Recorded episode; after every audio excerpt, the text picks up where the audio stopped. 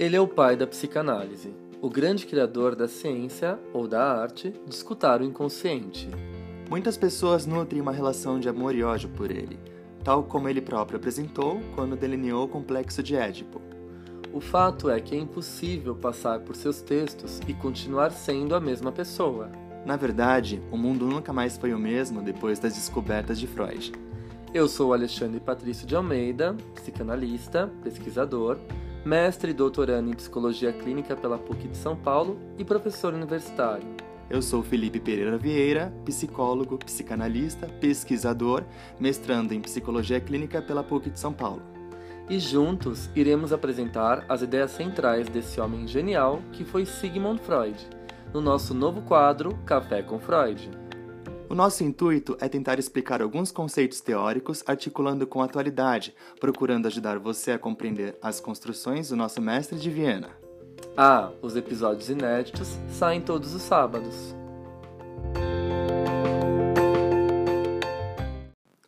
Fala pessoal, tudo bem? Sejam bem-vindos a mais um episódio de Café com Freud. E no episódio de hoje nós vamos falar sobre um tema muito polêmico da obra freudiana talvez o mais polêmico de todos e que foi um divisor de águas na história da psicanálise.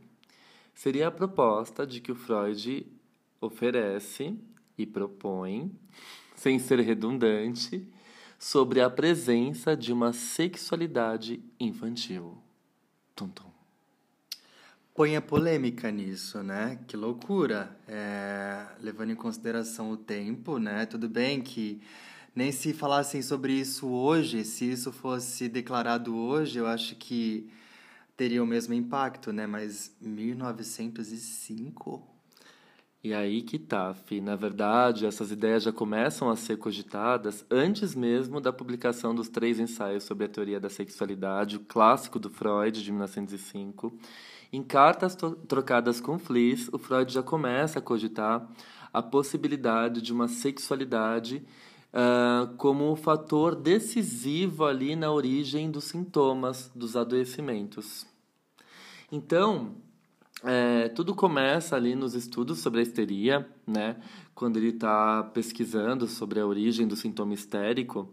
E aí ele vira e fala assim, gente, mas todas essas mulheres que estão aqui, elas foram abusadas por alguém da família, um pai, um tio, um irmão. Uhum. Não que o abuso não possa ter acontecido, porque a gente sabe, né, que em toda situação familiar é muito raro a gente não ver uma situação de abuso, principalmente voltada à mulher. Né? Uhum. O Freud, Freud não quer deslegitimar isso, mas o que ele acha muito estranho é que todas as mulheres chegavam com essa queixa, né? Ah, foi abusada, foi abusada, e por uh, familiares muito próximos. Então ele começa a se perguntar: será que esse abuso ele é de fato real ou existe algo aí da ordem da fantasia, algum desejo reprimido? E é claro, aqui a gente tem uma uma virada do pensamento freudiano e uma virada que faz com que o Freud também seja, posteriormente, uhum. um alvo de críticas. Ah, né? sim, com toda certeza. Porque ah, no momento que ele considera a fantasia, ele deslegitima o trauma. Né? Então, o trauma perde importância na obra freudiana, somente retornando ali em 1920, quando ele começa a trabalhar sobre os pacientes traumatizados pela guerra. Né? A gente já comentou isso aqui brevemente. Então, a teoria da sexualidade infantil, ela não nasce do nada. Né? Ela já começa ali a ser criada no pensamento freudiano, desde a da sua pesquisa em relação aos sintomas histéricos.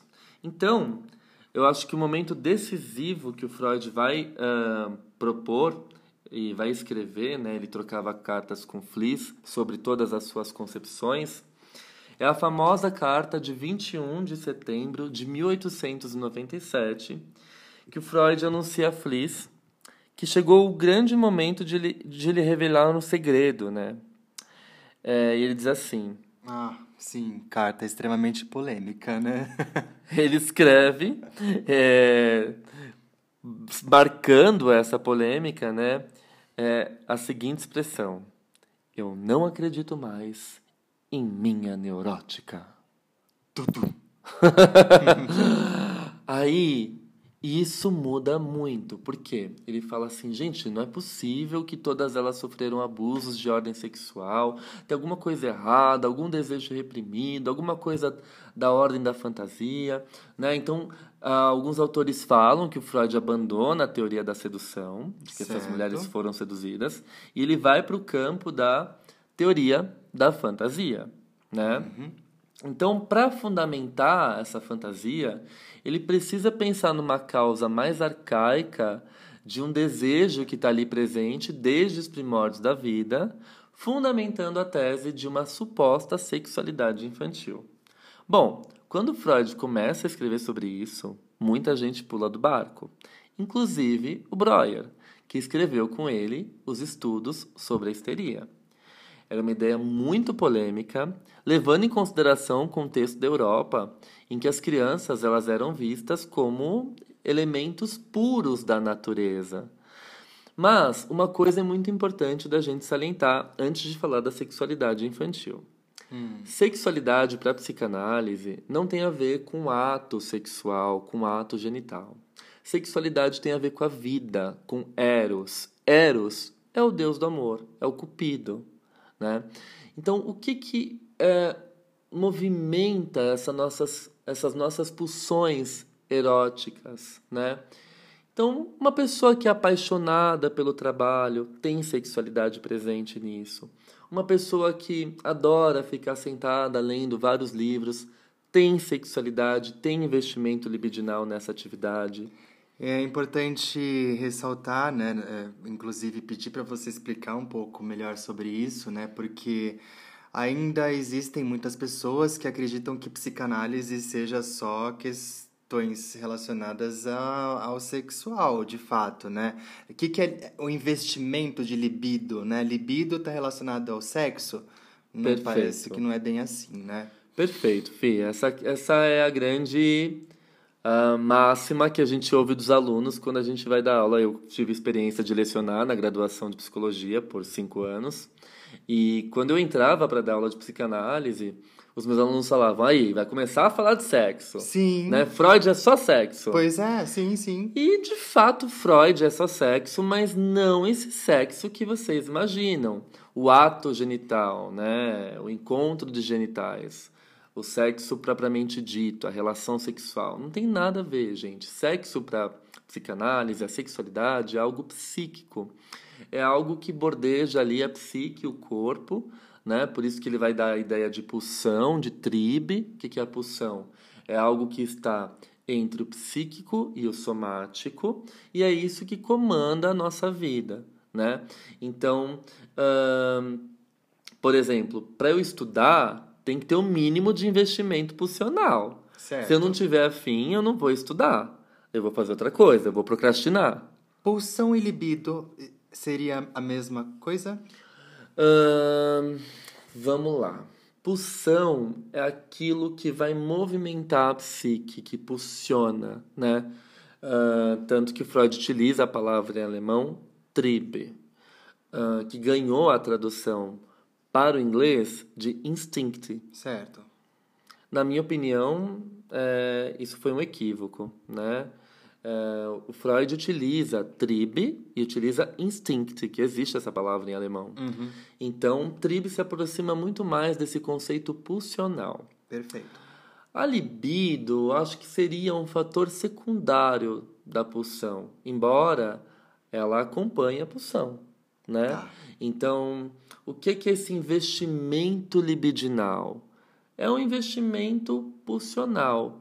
Eu acho que para haver libido tem que ter pulsão, a meu ver. Hum, Entendem? Sim, sim.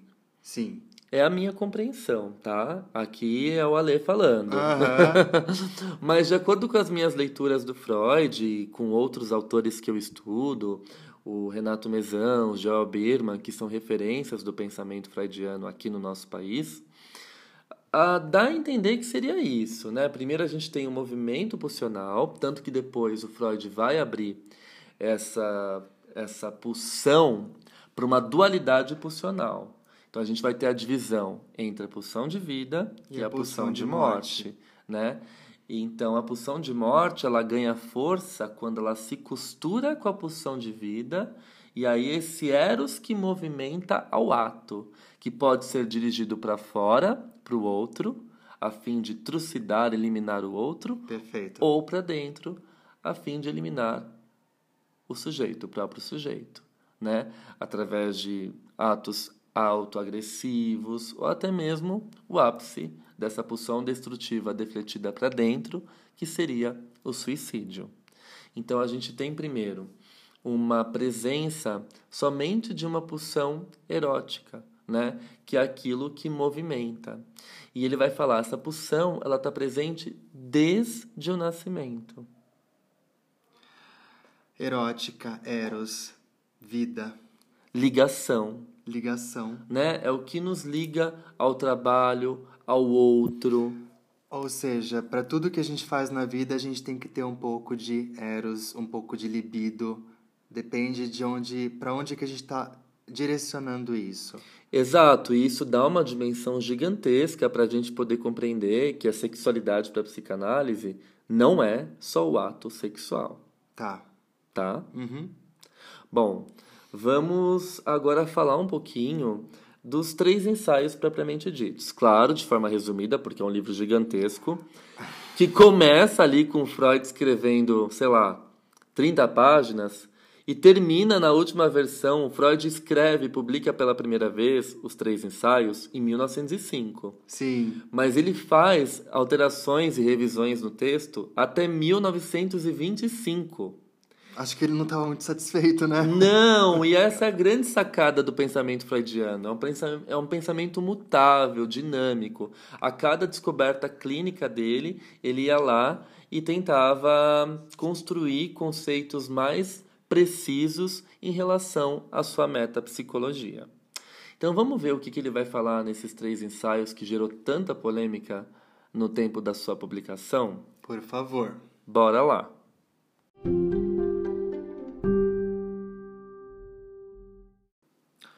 Bom, antes de dar continuidade à nossa discussão, só para lembrar para vocês que as inscrições nos grupos de estudos de formação permanente ainda estão abertas e a gente ainda tem vagas disponíveis. Se você gosta dessa discussão que a gente faz aqui a respeito de Freud, fica o convite para vocês participarem desses grupos de estudos de formação permanente que duram um semestre. A gente tem como objetivo central estudar um livro todo do autor por semestre. Neste semestre propriamente dito, nós vamos trabalhar com duas obras da Companhia das Letras. A primeira delas é A Psicopatologia da Vida Cotidiana e Sobre os Sonhos. Esses encontros acontecem duas vezes por mês, às segundas-feiras, das 19 às 20h30. Mas, para quem não pode participar em tempo real, as aulas ficam gravadas e disponíveis por 10 dias. O segundo livro do Freud, que a gente vai trabalhar, é O Delírio e os Sonhos na Gradiva e Análise da Fobia de um Garoto de 5 anos e outros textos. Gente, esses outros textos são textos bárbaros, incríveis, uh, que nós vamos trabalhar nesse livro do Freud. Uh, e a, além disso, a gente vai uh, explorar um dos casos mais clássicos da, da psicanálise, que é o pequeno Hans, quando Freud começa a falar sobre a fobia. Né? E é um caso que não foi atendido pelo Freud diretamente, o Freud deu supervisão ao pai do Hans. Né? Então a gente vai discutir aí o trabalho da supervisão, a importância de um supervisor na condução de um caso e também entender um pouco da raiz do sintoma fóbico, utilizando o caso Hans como base. Esse grupo acontece às terças-feiras, das 17 às 18h30. Também dois encontros por mês, ao vivo pelo Zoom, mas com a gravação disponível por 10 dias para quem não consegue assistir os encontros em tempo real. Maravilha. É, então fica o convite. As inscrições acontecem lá pelo meu Instagram. Eu tô postando toda hora nos stories, gente. Tem mais um, né, também, do, do Winnicott. Ah, tem um do Winnicott. Apesar de não ser um café com Winnicott, né, Fê? Vamos fazer as publi tudo. Sim, já aproveita, né? Acho que é importante a gente conhecer outros autores também na psicanálise. E o Winnicott é incrível. Bárbaro, todo semestre a gente tenta sempre atrelar essas duas construções, essas duas matrizes teóricas. Então, sempre dois livros do Freud, porque Freud é importante sempre, e a gente busca sempre oferecer uma formação sólida da teoria freudiana. E eu, eu também trabalho em paralelo um livro do Winnicott, né? E esse semestre a gente vai trabalhar o da Pediatria Psicanálise, que foi recém-lançado pela editora Ubu, e tá uma tradução impecável, comentada, com várias notas de editor e de tradutor. É um livro grande. Quase 700 páginas ou ah, mais? Ah, eu, eu acho que são 600 e pouco, ah, não tá. sei. É um pouco grande. ele né? é grande. E esse livro nós vamos trabalhar com ele o ano inteiro. Hum. Então a metade dele no primeiro semestre de 2022 e a outra metade no segundo semestre de 2022. Logo, logo a gente vai ter uma aula experimental de Winnicott aqui no podcast. O grupo de Winnicott acontece às quintas-feiras, das 19 às 20h30. Mesma coisa, dois encontros por mês, ao vivo pelo Zoom, com a gravação disponível para quem não consegue acompanhar as aulas em tempo real. Aula experimental. Bom, ficou registrado. Ah, sim, eu vou ter que pagar essa promessa, né? Nós vamos ter uma aula experimental de Winnicott no podcast, sim. Então, esses são os convites, tá, gente? Se vocês gostam aqui do conteúdo e querem aprender um pouquinho mais, lembrando que, ao final de todos esses grupos, vocês recebem um certificado de horas de participação e neste semestre tem uma uma uma questão aí super exclusiva, uma novidade muito legal para quem pretende uh, ingressar na vida acadêmica, tentar concorrer a um mestrado, um doutorado, que vai ser um projeto de iniciação científica. Então eu vou selecionar de 10 a 15 resumos que os meus alunos vão me mandar, os interessados, e nós vamos produzir um artigo científico, e esse artigo vai ser publicado num livro. Né? Então essa publicação ela é muito importante para quem pretende concorrer aí para um processo seletivo de mestrado e doutorado. Os artigos vão ser orientados por mim, mas nós também vamos ter a participação de outros professores que farão parte do comitê editorial do nosso livro. Mas isso é surpresa. e você tem que estar matriculado nos cursos para saber. Sim, é, para obter mais informações sobre os cursos, o Ale é, colocou nos, nos, destaques do, do Instagram um, um dos destaques sobre os cursos. Tem todas as informações tem um vídeo explicativo também sobre os cursos que serão ministrados esse semestre. E tá tudo bem resumidinho lá. Muito bem, perfeito, fim. Muito bem, muito bem. Adorei. merchan, merchan do dia. Sim, prossigamos. Prossigamos. Gente, então, falar dos três ensaios é um grande desafio, porque é um texto longo, uh, extremamente complexo. Então, a gente vai tocar aqui nos pontos principais tá? dos três ensaios. Bom, de fato, o, o público reagiu escandalizado à leitura dos três ensaios que tornaram Freud universalmente impopular. Começaram a falar assim, gente, esse cara é pervertido, falando que criança tem sexualidade, que isso? E o pior, essa sexualidade ela é perversa e polimorfa. É, mas para quem nunca tinha falado sobre algo assim, chegar com essa informação é tipo, como é que é? O que, que é isso? É dar uma rasteira na burguesia, é. né? Pois é. é. O Freud já se mostra bastante subversivo nesse sentido, né? A obra comprometerá por longo tempo as relações de Freud com seu público. A partir dela, o autor passa a ser visto como uma mente obscena e perigosa, e mais ainda depois de chocar o mundo médico vienense ao publicar no mesmo ano o caso Dora, que a gente vai falar no próximo episódio. Spoiler. Sem a autorização da paciente. É, isso foi um ato talvez um pouco perverso, né? Um pouco antiético, né? Nos padrões hum, éticos de hoje. Não foi legal. Não, não foi legal. Não... Acho que ele seria cancelado. Ele seria cancelado. Tá, não vamos passar pano pro Freud, tá? Tudo bem. Uh, então, por que se desencadeou tamanha hostilidade? Né? Sem dúvida, Freud, que é um médico burguês e pai de família, assume grandes riscos abalando a moral quando se recusa a fazer um juízo de valor sobre as perversões. Porém, alheio às críticas, Freud parece mais determinado do que nunca a fazer com que o conhecimento científico triunfe sobre o obscurantismo. Então, quando ele chega à conclusão de que ele não acredita mais na neurótica dele, ele vai ser obrigado a criar uma teoria que fundamente a origem dos sintomas histéricos e neuróticos e fóbicos e por aí vai. Nossa, mas é incrível como essa construção se dá. Sim. Surge uma, uma pequena hipótese de que talvez haja ali uma fantasia por detrás daqueles sintomas, né? Uhum. Por detrás daqueles relatos. Uhum. E ele começa a pesquisar, então, a, a- através do primitivo mesmo, lá no arcaico, as crianças, a sexualidade infantil, para encontrar as respostas que ele buscava acerca das histéricas. Sim, sim, sim. Não só das histéricas, né? Do, Mas de do- forma geral, do, é, do ser humano. do adoecimento neurótico, de forma geral, do sofrimento neurótico. E aí é legal a relação que ele vai traçar entre a sexualidade e a moral, né?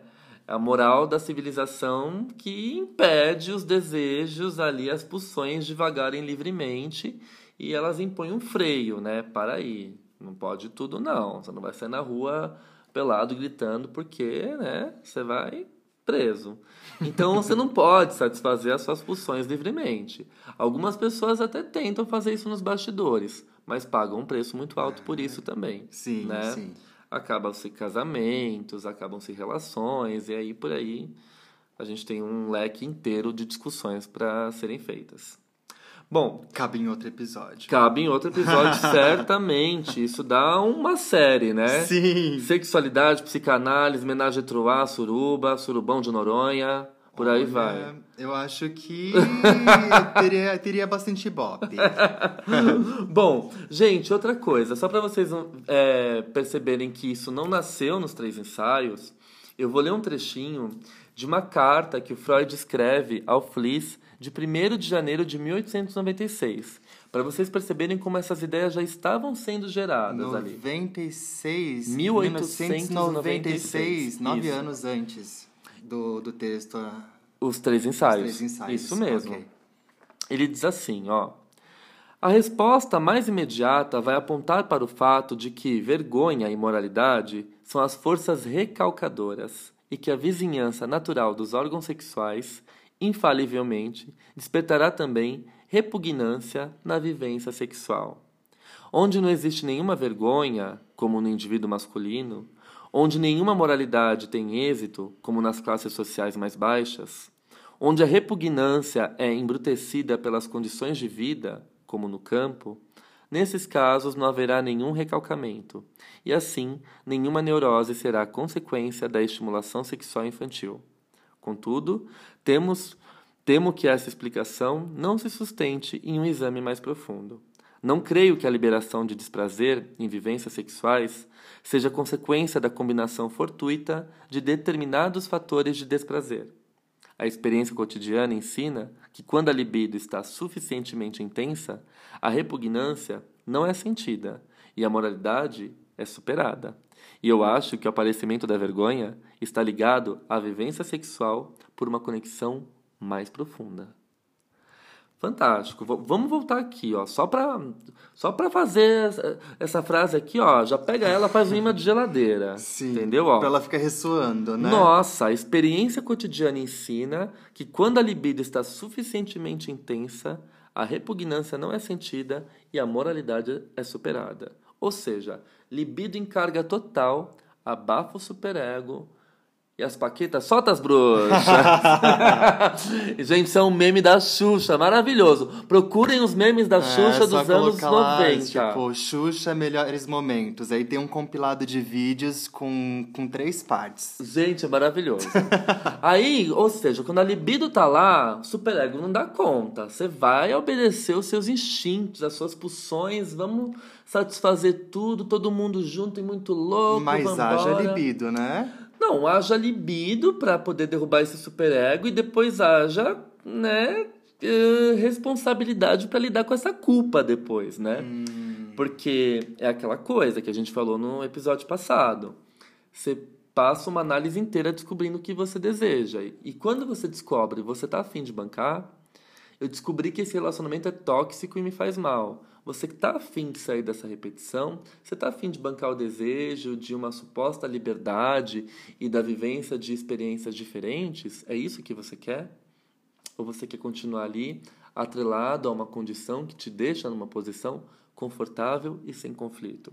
Afinal, o nosso psiquismo odeia conflitos. Confortável e sem conflito, né? Freud mesmo já diria que toda pulsão encontra um destino, né? Perfeito. Será que realmente está confortável e sem conflito? É, você expulsa pela porta e volta pela janela. É bem é, isso. então. Bom, mas aqui ele já dá uma dica. Existe uma conexão mais profunda para a gente pensar na sexualidade infantil.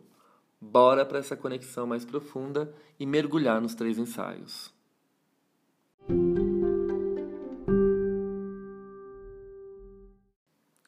Bom, os três ensaios ele está dividido uh, em três partes. A primeira é dedicada às perversões, designadas pelo nome de aberrações sexuais, e aqui a gente tem uma grande polêmica, porque o Freud coloca a homossexualidade como uma perversão e chama os homossexuais de, de invertidos. De invertidos. Gente, aqui não dá para proteger o Freud, gente. Não vamos passar pano, não. Ai, ai, mas ele era um homem atravessado pela sua época. Gente, a gente também tá atravessado pela nossa época. A nossa época tá terrível, levando em consideração o nosso contexto político, né? Então, se a gente for atravessado pela nossa época, a gente vai lascar todas as nossas ideias. E vamos viver aí num pensamento extremamente retrógrado. Então, não dá para passar pano, não. Ele, ele errou ali sim. E outra, a gente tem que fazer um adendo aqui, eu sempre gosto de trazer passado para o presente. Se a homossexualidade foi considerada uma patologia durante muito tempo nos manuais de psiquiatria, a, a principal causadora disso foi a psicanálise, que colocou a homossexualidade ali como uma perversão. Hum. Então, Hum? Precisamos desconstruir isso. Embora a homossexualidade tenha saído da categoria de patologia ali nos anos 70, a gente sabe que a gente ainda tem muita luta pela frente, né? Sim. Por respeito e dignidade, sobretudo. Enfim, a segunda parte está voltada à sexualidade infantil e a terceira parte às metáforas da puberdade. A ênfase que eu vou dar nessa análise desse texto eu vou falar um pouco das fases uh, psicossexuais da infância. Então, Freud vai falar que desde o início o bebê ele tem pulsões autoeróticas, que elas são satisfeitas no próprio corpo. São chamadas as zonas erógenas. Isso, as zonas erógenas, na verdade, é aquilo que estimula a uhum. pulsão, né? Para onde a pulsão corre. Então, primeiro lugar, a pulsão, Freud vai perceber que quando o bebê mama no seio da mãe, ou na mamadeira, ele não mama só para satisfazer a sua fome. E aí que é interessante, Freud começa a costurar, por isso que eu falo que a pulsão é uma marca entre o psíquico e o fisiológico. Certo. Então, quando o bebê mama no seio da mãe, ele não faz isso só para satisfazer a sua fome, mas ele faz isso também porque ele tem prazer. Né? Ele tem uma satisfação né, pulsional ali que tem um, uma, uma descarga prazerosa. Então Freud descobre que é gostosinho mamar o seio da mãe.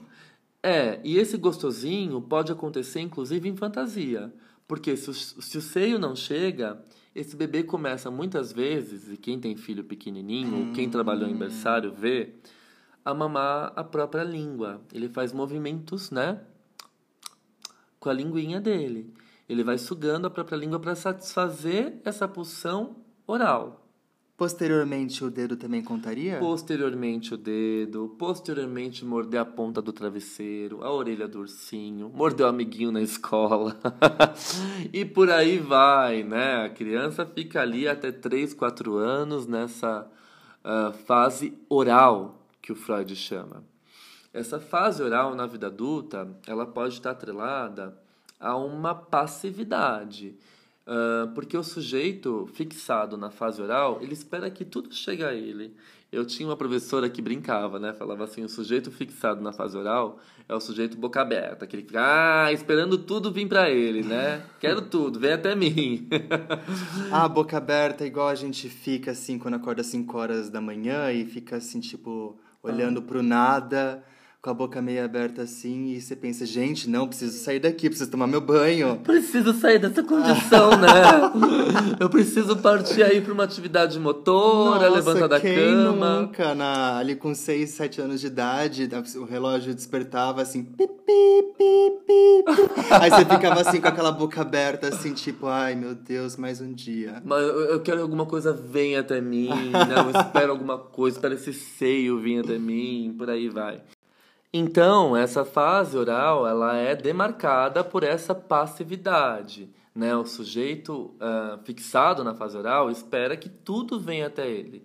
E aí a gente pode pensar também, abrindo o leque para outras várias questões, como, por exemplo, ah, transtornos alimentares, né? Pessoas que, ah, quero comer, não tenho prazer só ah, em comer, eu tenho prazer em mastigar, em sentir, né? O Freud vai falar que na fase oral a, a boca é a zona erógena, né? Então, o beijar, o falar, o morder, o engolir, o mastigar, tudo isso tem a ver com essas fixações na fase oral. Né? Então, é uma fase mais passiva, que a gente depende do outro para satisfazer a nossa pulsão, embora, a princípio, ela também seja uma, uma fase alterótica, porque o bebê depois descobre que mamando a própria língua, mamando o dedinho, é, ele começa a satisfazer essa necessidade pulsional, tá?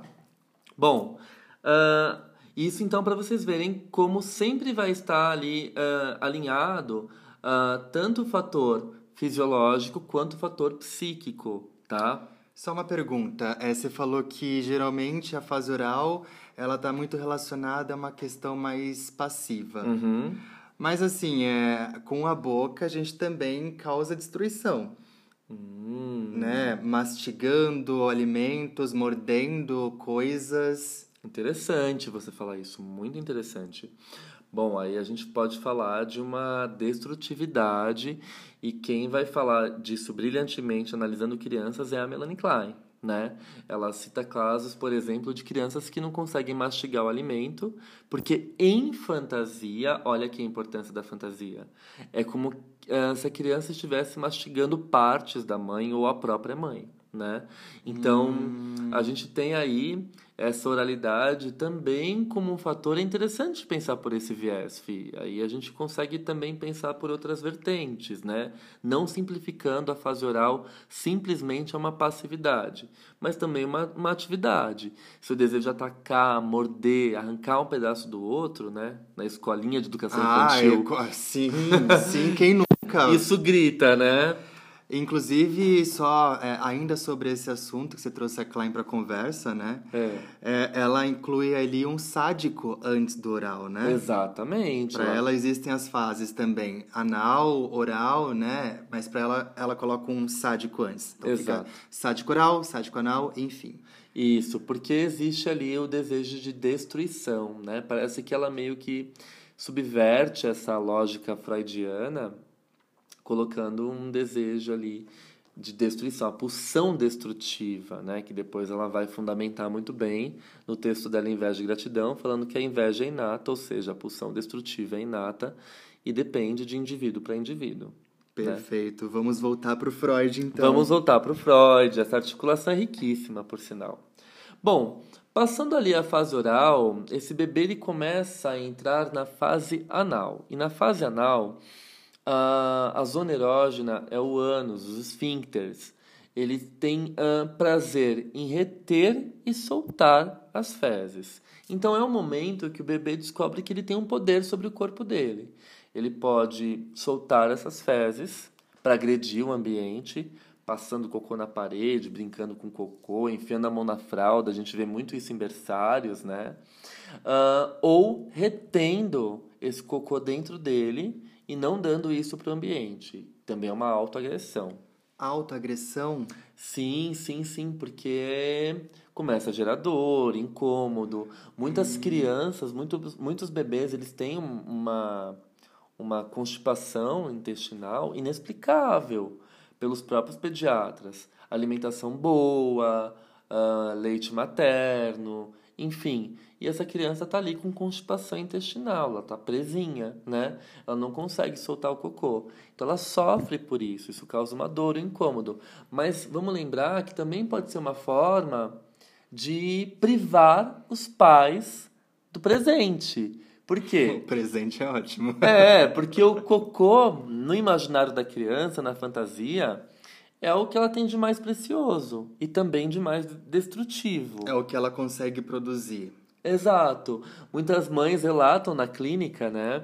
Quando se atende criança, só assim, ai, esse bebê tá impossível. Ele fez cocô, enfiou a mão na fralda e falou, tá, mamãe, presente. Né? A gente vê muito esse relato. Eu trabalhei anos em berçários e a gente via muito isso acontecer com as professoras, com as próprias mães, né? Então, para eles, é o que eles têm de mais precioso ou de mais destrutivo, né? E a fase anal na vida adulta, ela pode estar atrelada. O que, que a gente retém e solta? Dinheiro. Dinheiro. Dinheiro. Dinheiro. Freud vai falar. Pessoas ali com questões relacionadas à analidade, à fase anal, são pessoas que têm dificuldade para lidar com dinheiro. Ou elas soltam demais ou elas privam demais, né? O típico neurótico obsessivo controlador. Sim, verdade. Verdade. Bom, e algumas pessoas também que não tiram anos da cabeça, né? Que eu não vou nem mencionar aqui que não, não vale precisa, a pena. Não precisa, acho que é. já ficou subentendido. Já ficou subentendido, sim. ah, bom, e aí ah, o Freud vai entendendo esse percurso pulsional pelo corpo, e aí vem um grande problema agora, fase fálica. Então, Sobre a fase fálica, né? Uhum. A fase fálica é, representaria ali para Freud o momento que o menino e, e a menina também, de alguma forma, dá uma, uma certa importância ao falo, ao uhum. poder do falo, uhum. né? Como que isso acontece para o adulto, né? Acho que, na verdade, você pode falar primeiro da criança, depois a gente chega no adulto, né? Ah, essa ansiedade. Felipe. É, eu sou um pouco ansioso. Ai, vamos trabalhar isso verdade, né? Bom, olha só. é, ele já quer saber da vida adulta, gente. Gente, o que, que, é isso? Gente, o que, que é Eu acho que ele já quer se identificar, não é possível? Não, eu quero, eu quero saber se eu tô na fase fálica. Aquele... Bom, gente, a, a fase fálica, o que acontece? O problema central é o falo. Então, o menino se sente ali potente porque ele tem o falo e para o Freud, o falo é o pênis. Não adianta falar que o falo é um significante, é um símbolo. Isso vai ser mudado depois pelo Lacan, né, que vai trazer o falo como um significante. Mas ele traz, né, e continua ali preso ao pênis e à masculinidade, trazendo uma visão bastante sexista e machista da psicanálise, tá? Então, não vamos passar pano também não pro Lacan. É verdade. É. Então, o Freud fala assim, ah, o falo nem sempre é o pênis, né? Mas é, né? Ele vai falar entre linhas que é. E aí o menino descobre que tem o pênis, se sente todo poderoso lá com pipi. Mãe, eu tenho esse pipi e tal. É, e começa a desenhar, a representar essa fase fálica, essa fase potente. Desenha espada, desenha foguete, desenha E brinca carro. também, né? Pega um pedaço de madeira, acha que é uma, uma espada ali. Nossa, uma, total. Uma katana, enfim. Todo, vai todo poderoso, né? Sim. É o bebê todo poderoso, Sim. a criança toda poderosa. Varinha de condão também poderia? Sim, okay. sim, sim, sim, sim. Tem um representante simbólico, Uhum. faz total sentido. Certo. Ahn, e aí ahn, começam as questões, porque a menina ela se vê assim, poxa, eu não tenho isso no meio das pernas, estranho, né? Será que o meu vai nascer? Será que cortaram o meu? E aí o menino, sei lá, de repente vê a mãe tomando banho, vê a amiguinha na escola embaixo da porta do banheiro, também começa a ser angustiado pelo fator, né, pelo fantasma assombroso da castração. E aí a gente vai ter entrada no Édipo, Hum. né, que eu não vou falar hoje. Nossa, Não que, vou. que maldita. não adianta. A fase fálica é o pico central, literalmente, dos problemas, ah, dos- das angústias, dos conflitos na mente da criança. Mas assim, resumidamente, podemos falar então que a fase fálica é a fase do poder. É a fase do poder, né? E é a fase que vai gerar aí a busca por esse poder ou pode gerar uma sensação ali de ah, sei lá, de impotência, de, de, de inferioridade por não ter esse poder, né? Que pode ser compensado de infinitas maneiras com as mulheres, né? Porque elas têm o poder mais maravilhoso e incrível que bota os homens no chinelo, Uhum. que é poder gerar uma vida, né? Uhum. Então, isso é compensado depois, a gente vai ver ali todas as questões edípicas. Bom, o que a gente tem que entender dos três ensaios? O Freud apresenta desde o início a possibilidade de uma bissexualidade inata. Todos nós nascemos com inclinações de voltarmos as nossas pulsões ao gênero masculino ou ao gênero feminino Certo. a mulher ou o homem, né? Então, nasce ali com aquela hipótese de uma bissexualidade inata, e a gente não pode esquecer disso, embora muitos analistas se esqueçam, e isso atravessa a nossa compreensão de gênero, sexualidade, que precisa sim caminhar com a atualidade, com as diversas formas de ser e estar no mundo. A sexualidade e a forma de configuração psíquica não se resume ao homem e à mulher, não se resume a um binarismo. O Freud está falando de pulsões que vagam livremente pelo corpo e têm múltiplas escolhas. Esse perverso polimorfo que ele fala da sexualidade infantil, perverso é de pervertere o que foge da normalidade. E o polimorfo, poli, muitas, morfo, formas. Então a sexualidade tem muitas formas e elas percorrem o corpo e a psique, vagando livremente. Entender todo esse arcabouço psicanalítico, resumindo a ele a uma ordem binária de homem e mulher, de gênero masculino e feminino, é jogar por água abaixo toda a compreensão psíquica da sexualidade humana que o Freud teceu a tanto custo. E temos um tapa na cara. Exatamente. Porque por mais que o Freud seja um homem de sua época, é o nosso trabalho trazer a teoria freudiana e psicanalítica para compreender os fenômenos que atravessam a nossa época. Sim. Né? Não podemos ficar presos nesse discurso dogmático, ou é isso ou é aquilo. Gente, ou é isso ou é aquilo, já é um poema belíssimo da Cecília Meirelles. Deixa lá para ela. É isso ou aquilo. Por sinal é um poema que traz uma ironia de como a criança funciona.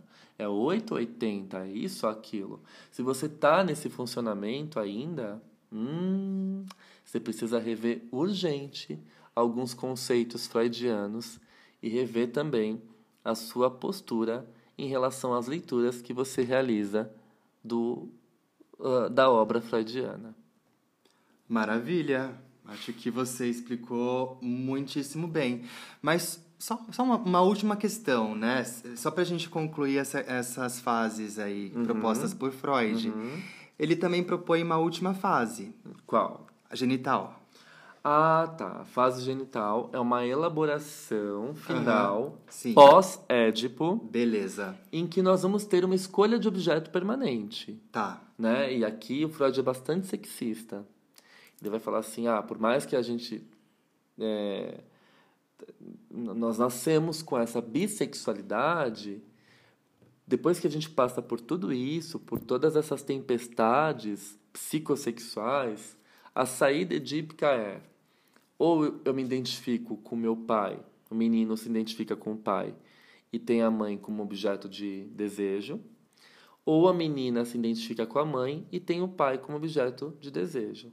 Essas são saídas normais do Édipo. Bom, quando eu falo normal, é, eu tô Normal, ali na, na, na visão freudiana, Freudiana. ali em 1900 e alguma coisa, sem... né? Exatamente. Mas maravilha, você explicou muito bem essa, essa fase oral, fase anal, fase fálica, genital. Quer dizer, na fase fálica a gente vai voltar um pouquinho, na genital também, em outro falar episódio. do Édipo. Porque o Édipo é, acho que a É tese babado. central, praticamente, ali da teoria freudiana e... E de toda a psicanálise. E de toda a né? psicanálise, sim, sim. sim.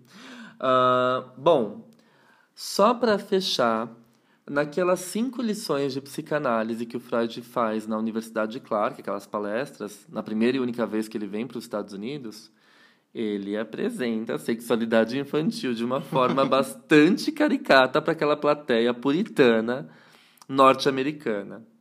E eu vou ler para vocês essa conferência.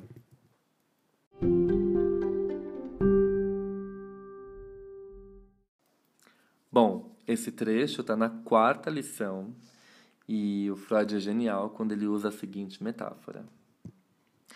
Agora estou realmente seguro de que vocês se espantaram. Então existe uma sexualidade infantil? Perguntarão. A infância não é o período da vida caracterizado pela ausência do instinto sexual? Não, meus senhores. Certamente não ocorre que o instinto sexual penetre nas crianças no momento da puberdade, tal como o demônio entra nos porcos numa passagem do Evangelho. A criança tem seus instintos e atividades sexuais desde o início. Vem com eles ao mundo e deles procede, mediante um desenvolvimento significativo e pleno de etapas, aquilo que se chama a sexualidade normal do adulto. E essas manifestações de atividade sexual infantil não são nada difíceis de observar. Pelo contrário, é preciso alguma arte para ignorá-las ou interpretá-las de outra maneira, né? E aí o Freud faz até uma brincadeira, fala assim, olha, é, esses dias o médico veio falar sobre o parto e aí falou assim, ah, mas o parto não tem nada de sexual. aí o Freud fala assim, não, realmente o parto não tem nada de sexual, né? Ele vem da cegonha. A criança vem da cegonha, né? Então, assim, o quanto a sexualidade era tratada com pudor naquela época e aqui vale a nossa discussão para a atualidade. A sexualidade infantil e adulta ainda é tratada com pudor Era isso que eu ia falar. né? Quando a gente tem um livro na escola que apresenta a sexualidade de uma adolescente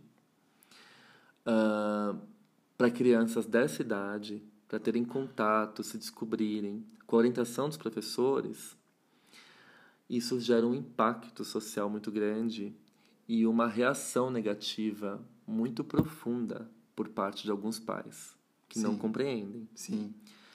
Mas a escola é o lugar não para erotizar as crianças, não se trata disso, mas para conscientizar as crianças dos seus próprios desejos, Uhum. né? Mostrar que o corpo sente prazer, que a gente tem zonas erógenas que são contidas ali, que são que apresentam uma forte moção pulsional que gera prazer. E a escola tem esse papel de orientação. Eu lembro quando eu trabalhava com as escolas de educação infantil e ensino fundamental, muitas professoras vinham preocupadas falando: "Ai, fulano tá mexendo no pipi, o que eu faço? Dou uma bronca?"